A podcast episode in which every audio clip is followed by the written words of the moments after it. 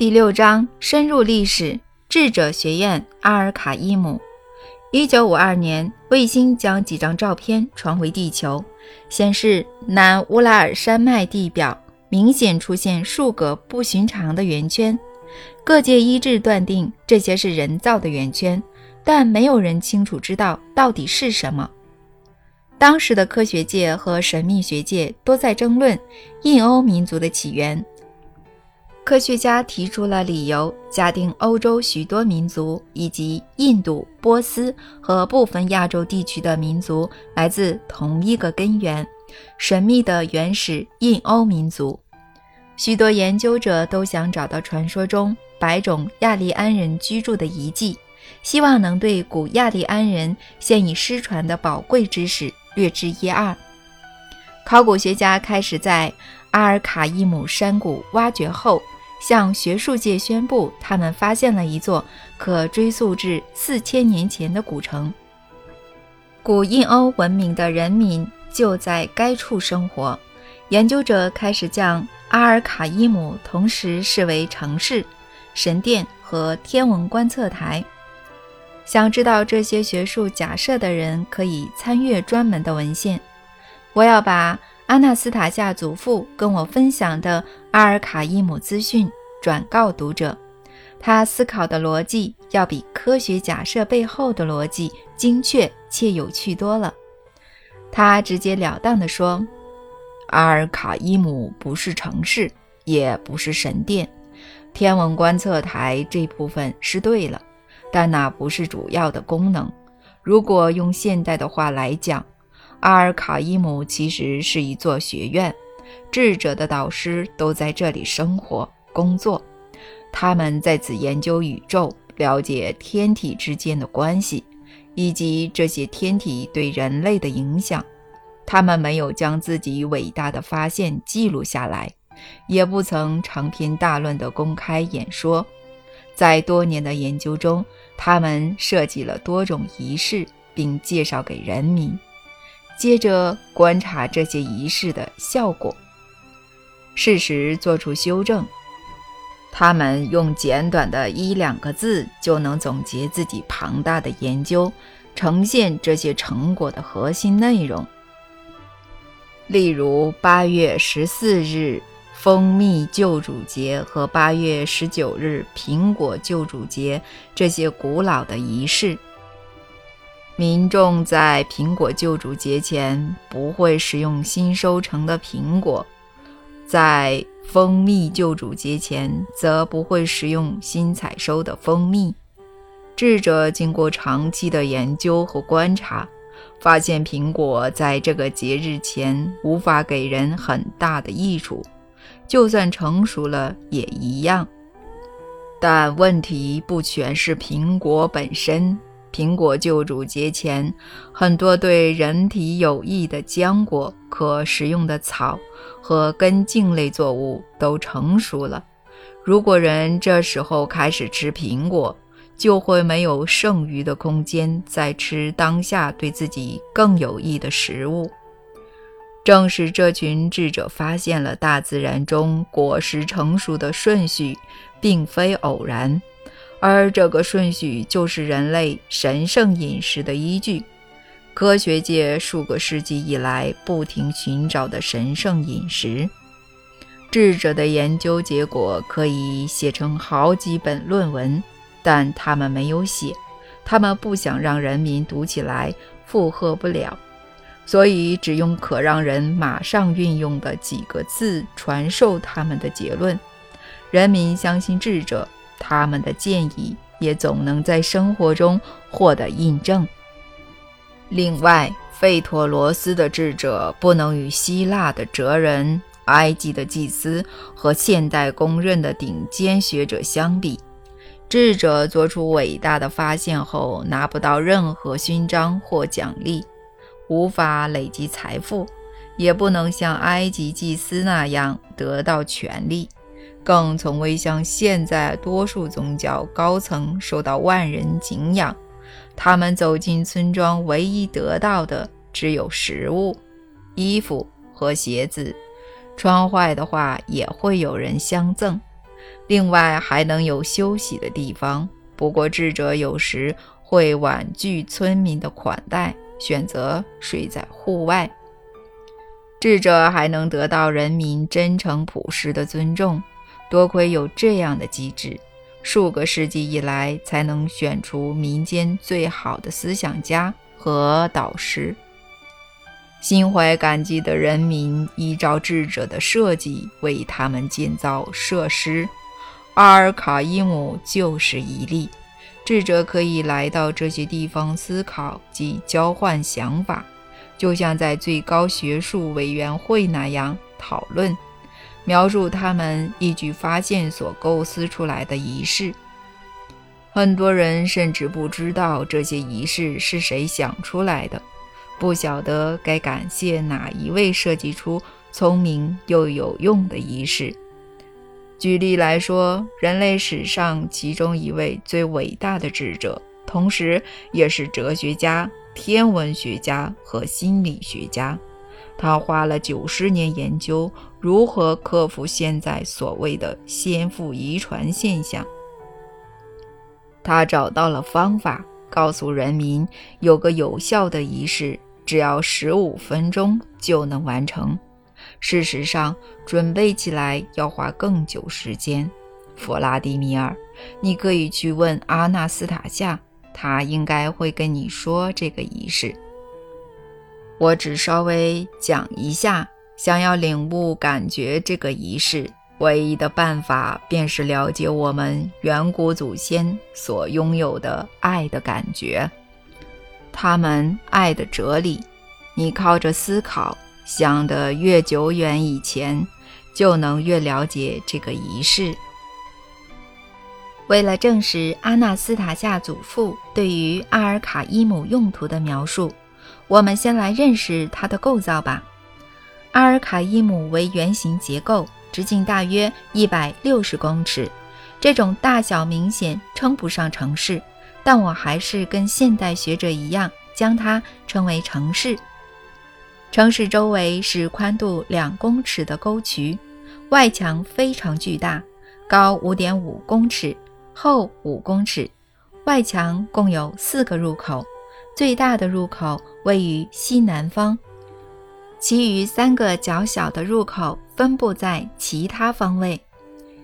一进入口，就会踏上宽约五公尺、城内唯一的环状道路，将贴着外墙建造的住宅与内圈的城墙隔开。整条路都以原木铺成，底下是宽两公尺、连接外围沟渠的渠道。由此可见，这座城市具有排水系统，多余的水穿过原木渗入渠道。然后流入外围的沟渠。所有贴着外墙的住宅，如柠檬区门口，都是对着干道。科学家目前在外圈只发现三十五间住宅，这样的数量连说是村庄都太少了。接着，我们看到神秘的内圈城墙，比外墙还要壮观，厚三公尺，高达七公尺。根据考古发现，这座城墙没有入口，只在东南方设了一条小通道。城墙里面有与外圈一模一样的二十五间住宅，而这堵又高又厚的城墙将这些住宅与外界几乎隔绝开来。想要穿过一小通道进到内圈，必须走完整条环状道路，这背后是有意义的。进城的人必须依照太阳的路线行走。最后，阿尔卡伊姆的中央有一座近似矩形、长约二十五至二十七公尺的中央广场。从以特定顺序排列的生火痕迹判断，这座广场应该是为了某些特定的仪式而设。因此，我们看到的是一个外圆内方的。曼陀罗图案，在古代的宇宙学著作中，圆形代表宇宙，方形则为地球，我们的物质世界。古代熟悉宇宙构造的智者看到宇宙构造的和谐与自然，所以这座城市盖得犹如迷你宇宙。阿尔卡伊姆是一个依照事先规划的设计图建成的综合建筑群，即精准地对应了天体的位置。外墙的四个入口形成一个万字，代表太阳移动的路径。万字梵文中代表吉祥和好运，是世上最古老的神圣符号之一。早在旧石器时代晚期的许多民族中就能见到这个符号，包括印度、古罗斯、中国、埃及，甚至中美洲的神秘玛雅王国等不计其数。万字也能在古东正教的圣像画中看到，代表太阳、成功。快乐与创造，相对来说，相反方向的万字则代表黑暗和破坏。在古罗斯中，是黑夜的太阳。在古代的装饰品上，尤其是阿尔卡伊姆附近找到的亚利安陶罐上，可以同时看到这两种符号，而这有很深的意义。白天取代黑夜。光明取代黑暗，新生取代死亡，这是宇宙万物运行的自然顺序。由此看来，古代的万字没有好坏之分，两者被视为一体，就像东方的阴阳。阿尔卡伊姆的结构相当漂亮，是一个完美的圆形城市。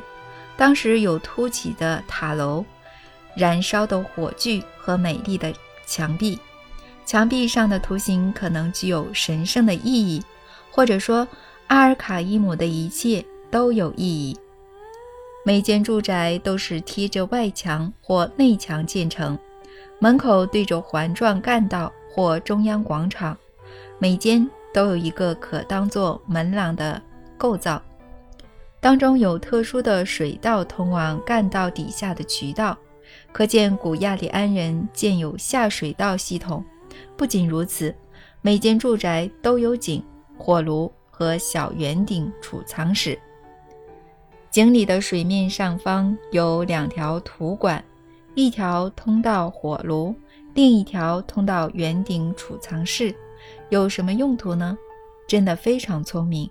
我们都知道，往井底看时，会有一阵凉风从底下吹上来，这种冷空气通过。土管进入亚利安人的火炉，产生强大的气流，不用风箱就能融化青铜。每间住宅都有这种火炉。古代的工匠可以无后顾之忧地精进手艺，在艺术上与别人较劲儿。另外一条土管则将冷空气灌入储藏室，维持低温。俄罗斯著名天文考古学家。毕斯特鲁什金将阿尔卡伊姆视为天文观测台研究，得到以下结论：阿尔卡伊姆的结构不止复杂，而是复杂又精细。研究平面图后，便会发现阿尔卡伊姆与著名的英国巨石阵相似。例如，阿尔卡伊姆的内圈直径，不管在哪里测量，都正好是八十五公尺。事实上，内圈共有两个半径，分别为四十公尺和四十三点二公尺。你可以画画看。而巨石阵的奥布里坑围起来的圆圈半径也是四十三点二公尺。巨石阵和阿尔卡伊姆刚好位在同纬度，而且都在碗状山谷的中心，两者相距将近四千公里。研究者指出，总结所有已知的资料，阿尔卡伊姆是一座地平线天文观测台。为什么是地平线呢？因为测量和观察是以日月从地平线升起和落下的时间为准，利用日月下缘远离或接触地平线的时间，可以更精准地记录这个现象的位置。如果观察日出，会发现太阳每天升起的位置都不一样。六月二十二日会在最北边，接着渐渐往南移动，十二月二十二日到达最南边。这就是宇宙运行的秩序。一年内有四个观察太阳显著的时间：六月二十二日和十二月二十二日这两天的日出，以及当天地平线另一侧的日落。另外还有三月二十二日春分和九月二十二日秋分这两天。根据这些观察，便能精准计算一年的长度。不过，一年内还有其他很多重要的现象，这些可以利用另一个天体确定——月亮。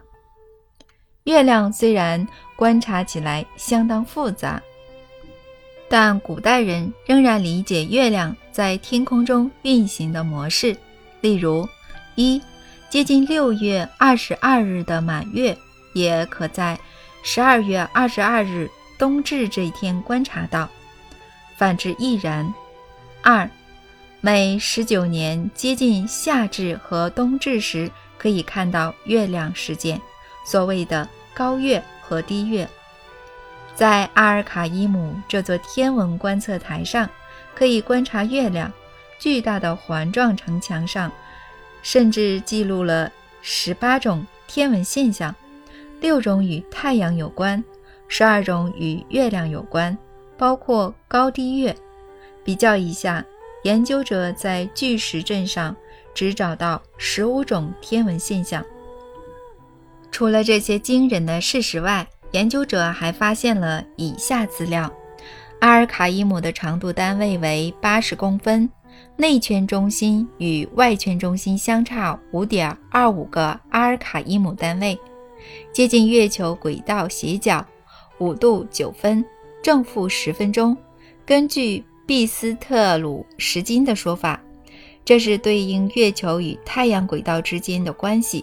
从地球上观察，所以阿尔卡伊姆的外圈是献给月亮，内圈献给太阳。除此之外，根据天文考古学家的测量，阿尔卡伊姆的某些数据也与地轴摆动有关。这在现代天文学中。已经是很高深的领域了。由此看来，阿尔卡伊姆怎样也不能归在城市这个类别。极小的住房不够家庭生活，却很适合哲人在此思考。历史学家知道智者在古代常被尊为哲人和导师，所以阿尔卡伊姆既然是最大的科学中心之一，应该就是。专属于智者的地方了。当时没有其他的学者，我们也知道这些智者会根据他们对宇宙的认识去构思及修正仪式。问题来了，这些独特的仪式现在去哪儿了呢？是什么样的怪力乱神摧毁了这些仪式，或蒙蔽了我们呢？松吉尔传达了什么讯息呢？接着，我想告诉各位更轰动的资讯，这比埃及金字塔和古罗马遗迹还要惊人。这些都是必须知道的资讯，如同隐居西伯利亚的那位老翁所说，这些资讯更有利于理解各种现象及先人对宇宙的认知程度。为此，我们更应该尽可能地深入历史。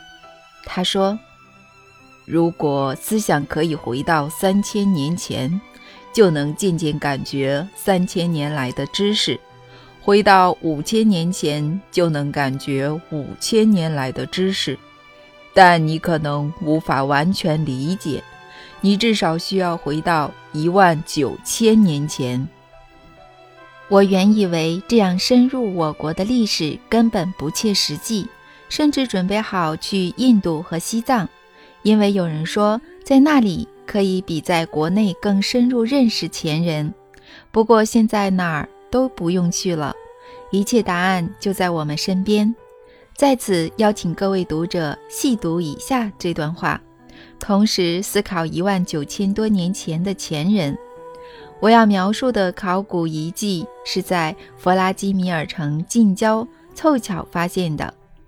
根据多项官方资料。这个遗迹约有一千零一十五年历史。一九五五年，挖土机驾驶纳查洛夫替弗拉基米尔陶瓷工艺厂挖土时，在三公尺深处挖到一个非常巨大的动物骸骨。考古学家接获通知。最初几次的挖掘成果就让科学家震撼不已。他们在遗址中找到人类骸骨、饰品和生活用品，证明当地存在古老的文化。进一步调查后发现，我们的先人早在约两万五千年前的旧石器时代便抵达克利亚季马河岸定居。或许会有人觉得他们是四肢着地行动，或穿着兽皮，拿着木棒，并非如此。考古学家有另一项惊人的发现：骨骸上和周围有很多饰品。透过饰品重建这些古人的衣着后，发现那看来就像连身衣或非常文明的洋装。如果不把这些发现的骸骨视为深埋地底的外星人，就得全面地重新审视我们的历史观了。弗拉基米尔国立历史民族博物馆有一间展览室，展出了这些特别的发现。展览手册中写道：“松吉尔遗址是俄罗斯最为有趣的考古地标，全世界的考古学家无人不知。”博物馆还多次举办国际学术研讨会。松吉尔是俄罗斯平原区及弗拉基米尔州境内最北边的古代人类聚落之一。以物件的丰富程度和保存状况而言，世界上没有任何古代遗址可以比拟。多亏考古学家、地质学家、古生物学家和古植物学家的共同努力。我们才能认识如此久远的人类生活。这里是冰河边缘开始出现冻原的地方，稀疏的冷杉、松树、桦树和赤杨树林分散四处，动物种类相当多样。展览手册写道：古松吉尔人猎捕驯鹿、野马、雪狐、雕熊、野牛、棕熊、野狼、雪兔。将黑琴鸡、野鸡和黑脊鸥捕来食用，当然还会猎捕长毛象这种已经灭绝的大型生物，高度近四公尺，重达六公吨。长毛象是它们最厚重的奖励，因为肉多，皮毛更是无可取代的建材。象牙坚硬而适合制成武器和饰品。骨头和兽角制成的物件更是有趣，调整毛柄的工具、锄头、矛头、箭头和长毛象牙制成的串珠，以及雪狐牙齿制成的饰品。一张大头马的小剪影图更被视为稀有的原始艺术。这匹知名的松吉尔马身上有一点一点的装饰和红赭石。点的数量正好是五的倍数，证明这个遗址的居民已有五进位的观念。七进位在两万五千年前也已出现。但松吉尔遗址之所以闻名全世界，其实是因为远古人类独一无二的墓穴。一九六四年，考古人员在厚重的赭石色岩层下方发现女性头骨。再深一点，又挖到年长男性的骸骨。他的胸前有一条鹅卵石坠饰，手上戴着二十五条长毛象牙削成的平面的手环。另外，他的头骨上及沿着手脚和身体，共有将近三千五百颗一排排的珠子。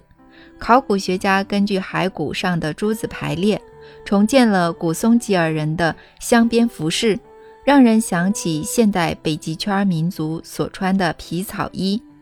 考古学家还在不深的墓穴中发现一把刀和碎石制成的刮刀。五年后，在附近挖到的墓穴也同样珍贵。这座墓穴葬着一具无头的成年遗骸，旁边有长毛象牙串珠、戒指和一对驯鹿角。上层墓穴往下六十五公分处，考古学家又发现两具儿童骸骨，男孩年约十二至十三岁，女孩年约七至九岁，身体挺直，头贴着头的葬在一起。这对前往来世的孩子的旁边有长毛象牙制成的狩猎武器陪葬，十一支标枪，三支匕首和两只长矛。特别有趣的是，两只完整的长矛是将象牙弄断后削直制成，长度分别为二点五和一点五公尺。墓穴中还发现长毛象牙制成的棍棒，非常传神的马。和长毛象雕像，明显具有仪式用途的雕刻圆盘，这与他们的日月崇拜有关。这对小孩的服饰也镶有上千颗珠子，胸前以古针扣住，背面有外形模仿动物尾巴的串珠。这些发现证明他们葬礼的复杂度，且石器时代的远古人类。已经发展出宗教信仰，我们还能大胆假设他们相信来世。一九五六年迄今，松吉尔每隔一小段时间都会有复杂的考古活动。近二十年来，这些工作都是由知名的考古学家奥图·尼古拉耶维奇·巴德博士领导。人类学家格拉西莫夫院士和他的学生。列别金斯卡娅与苏琳娜成功重建出古松吉尔人的外观。一般而言，人类学家根据头颅就能精准地重建人的脸部，所以这是一个可以观察远古人脸的难得的机会。我决定利用这个机会，发现这名成年男性的脸看起来聪明睿智。女孩略带难过，男孩则是若有所思的样子。不过，科学家对于狩猎的假设，特别是猎捕长毛象这一点，我觉得不是很精确。我把阿纳斯塔夏的祖父带到弗拉基米尔博物馆的特展，他老人家缓缓走过所有展品，完全没有停下脚步。后来，他站在展间中央，鞠躬了四次。每次转身九十度。当我告诉他科学家的结论时，他开始大力反驳：“弗拉基米尔，这些人从来不会猎捕长毛象。长毛象是他们家中的动物，是家里的好帮手，可以载运东西。他们能做的事比现在印度象夫骑的大象还多。”这些人会站在长毛象上采集大树的果实，然后放进编织的袋子或篮子，载往目的地。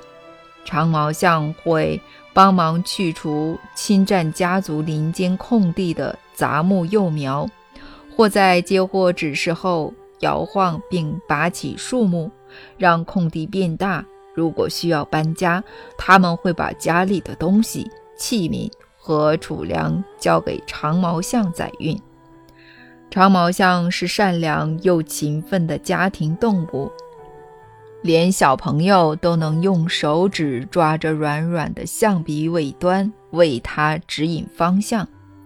小朋友经常与长毛象玩耍，让它用象鼻吸水喷它们。长毛象看到小朋友跳来跳去，高兴地尖叫，自己。也很开心。如果用类似爬的特殊工具帮长毛象梳毛，它会特别开心。他们会把象毛洗一洗后晾干，拿来铺床等个人用途。这些人根本没有必要猎捕长毛象，你从展览手册就能知道这一点了。当中有个矛盾的地方。什么地方？你自己判断一下。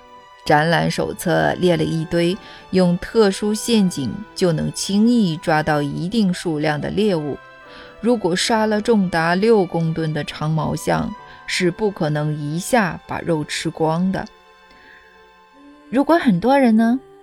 不可能。当时的人口不如现在的城市或村落密集，每个家族都有自己的地，每个家庭都有自己的领域、自己的家。三平方公里以内的居民可能连一百人都不到。这些人不可能在两三天内吃完六公吨的长毛象，就算他们吃肉外什么都不吃，也不可能。腐烂的肉还会分解，吸引大量的虫子，而引发传染病。但说不定他们会邀请其他地方的人一起享用呀。如果家里的东西就够吃了。何必只为了吃肉走几公里的路呢？但如果您说长毛象尸体有传染病之余，养在家里的长毛象死掉时也会有危险。弗拉迪米尔，长毛象绝对不会死在家里。当它们老了，觉得死期将近，会离家一小段距离，长叫三声。接着走到遥远的长毛象之墓安眠，这你自己也可以知道。毕竟现在的印度野生大象也会这么做，他们会在死前鸣叫，接着离开象群。所以，我们完全曲解了古代人类的饮食模式喽。是的，或许这是因为现代人为了辩护自己对待动物的野蛮行为。你越深入历史，就会发现越少人以肉为食。他们有足够的植物性食物。至于动物，他们也只食用动物自愿给予的，例如奶和蛋。肉类对远古人类的肠胃也会是有害的。另外，打猎与其他取得食物的方法相较之下也不合逻辑。再次证明，打猎不是远古人类的主要食物来源。什么其他的方法呢？从人类驯服动物身上取得食物。你想象一个人在家里有母长毛象、牛和羊等可以挤奶的动物，每天都能取得品质最好的新鲜产品。他还养了。鸡、鸭、鹅等禽鸟类，不用费心照顾就会有蛋，又可以从蜂巢取得部分的蜂蜜和花粉。其他多种根茎类蔬菜和可食用的草都唾手可得。但在一夕之间，这人就发疯似的杀死家中的所有动物，包括在他睡觉时还保护着他的动物。他把它们通通吃光，开始猎捕野生动物，让自己和家人因为没有稳定的新鲜食物而陷入危机。原本友善的环境和家中动物对他的爱被充满敌意的环境取代，家人几乎不可能在这种条件下生存。但人类一开始就会驯服及训练动物吗？或许是后来才会的吧。如果人类一开始就以侵略者之姿自居，根本不会有你说的后来。弗拉迪米尔，你已经知道，森林里连肉食性的野狼也会喂婴儿喝奶，但在同一片森林里，狼群也可能将大人生吞活剥。为什么他们对人类的态度有如此差异呢？我不太晓得。第一个情况下的小孩没有侵略性，但在第二个情况下，大人的侵略性和恐惧会引起不安的气氛。远古人类没有恐惧和侵略性，心中反而充满爱，并且对周遭的世界非常好奇。所以不需费力驯服或训练动物和禽鸟类，对他们来说，重要的是帮他们在地球上遇到每种动物决定使命。他们也做到了。至于对动物而言，你也已经知道了，人类的爱与关注就是他们最大的奖励。肉最初是一个不完整的人先吃的，他身上爱的能量已经枯竭，这个人仿佛发了疯，或者染上了可怕至极的疾病，一个来到了现今的疾病。但爱与第一个吃肉的人有什么关系呢？有直接的关系。在爱之中生活的人无法杀害生命。或许吧。不过您可以断定这两个小孩在两万五千年前的死因吗？为什么他们埋葬的方式这么特别呢？头靠着头呢？我当然可以，但说来话长。而且你现在不应该去想死因，而是死的目的。什么目的呢？你又来了，弗拉迪米尔，一直提问，懒得自己思考。不要怪我又说上次在泰加林惹你不满的那些话。你最好想想我到底要说什么。如果你不学会自己思考，我说的话反而会对你不好。我说你听。同时，思想没有运作，不做自己的结论，只接收我的说辞。你说你的目标是找到爱过去能永远留在人身边的条件，并且在现代重现这些条件，这样很好，方向是对的，目标是最重要的。你想要判定爱是从哪个世纪开始待在人的身边？你看。眼前就是时间的证据。想想看，眼前有两具孩童骸骨。如果不理解埋葬他们背后的重要讯息，就会觉得他们的早逝没有意义。如果你现在可以明白，就会知道他们的死是有意义的。老人家说我懒得思考，我并没有生气。我早就知道他是千方百计地反复教我用不同的方式控制自己的思想，但毕竟我跟他们受的教育不同，他们从小就开始训练思考，我受的是普通教育，或许还是关掉我们的思想的教育。我站在孩童骸骨的面前，绞尽脑汁，但看着他们，还是无法稍微明白两万五千年前存在的爱。爱在当时真的存在吗？存在。老翁突然开口：“你为何如此肯定呢？毕竟解说牌上完全没有提到爱。没有提到又如何呢？你仔细观察，从骨骸看得出来，他们年纪还小。男孩十二岁半，女孩八岁。”他们的骨骸上有上百颗骨头做成的珠子，你们的科学家依照这些珠子的排列还原了他们的穿着。但难道这些骨头做成的珠子只能透露这个讯息吗？不然还透露什么呢？弗拉迪米尔，他们的父母非常爱他们，他们不只爱孩子。也彼此相爱，只有慈爱的父母会花这么多时间为孩子的穿着做出如此费工的装饰。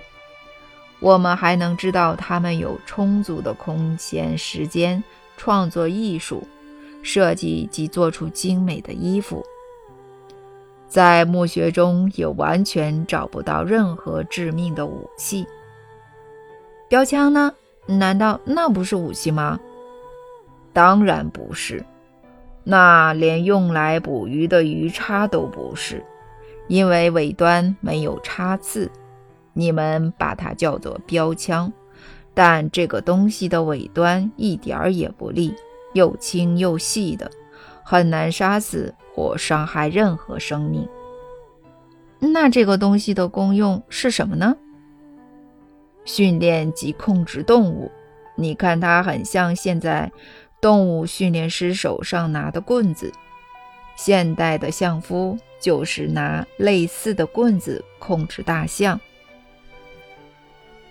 但为什么是用骨头做的呢？直接拿树枝不就不用浪费时间削直枝装饰骨头啦？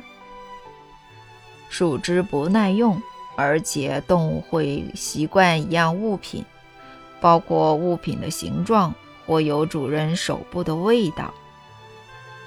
啊，好，您说的有道理。但还有一些看起来像箭头的东西，箭总该是用来打猎的吧？对这些并非地球最早的人类而言，剑是被肉食性动物攻击时用来威吓的工具。还有一些很像锄头的东西，这些其实是播种和除根的工具。那首饰呢？您看，这条项链是用雪狐尖牙做的，还有这些衣服，科学家认为那是皮革做成的，表示他们还是会杀动物。你们的科学家说的没错，这些衣服确实是由皮革制成，但根本不需要杀掉动物。有些爬虫类会脱掉老旧的皮，而且爬虫类死后。蚂蚁会吃掉它们的内部，留下完整无缺的皮，很适合拿来做衣服。在这种情况下，何必浪费时间杀死动物，割开它们的身体，处理、弄干及软化它们的皮呢？毕竟都有现成又完美的皮了。神圣的大自然供应了人类的所有需求。至于狐狸尖牙项链，直接拿大自然处理风干过的骨骸也容易多了。他老人家对独特考古发现的见解就先写到这里。弗拉基米尔国立博物馆出版的手册中有两张展区图，一个是松吉尔建筑园区，一个是松吉尔展览馆。手册还提到，博物馆针对这些特殊的发现办过数场国际研讨会。但各位可别着急过来参观这座独一无二的古文明遗址，这里没有任何展区，只有尚未完工的建筑。考古工作并不密集，国家没有资金进行如此重要的工作。可以说是靠科学家和当地相关单位的热忱才得以进展。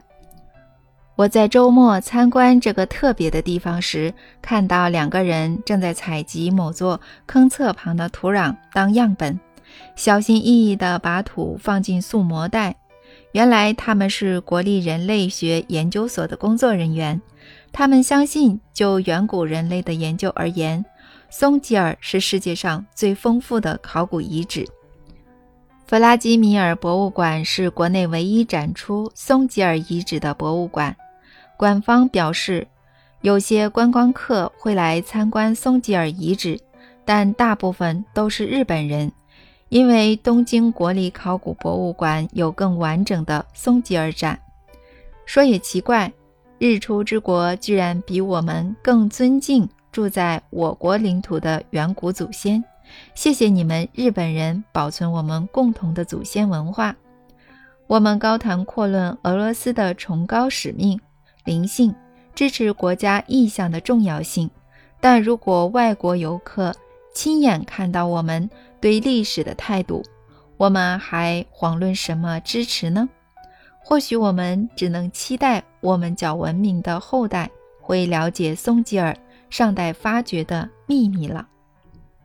我很幸运可以知道两万五千年前的祖先是文明人，他们知道如何付出热切的爱及永远保留爱。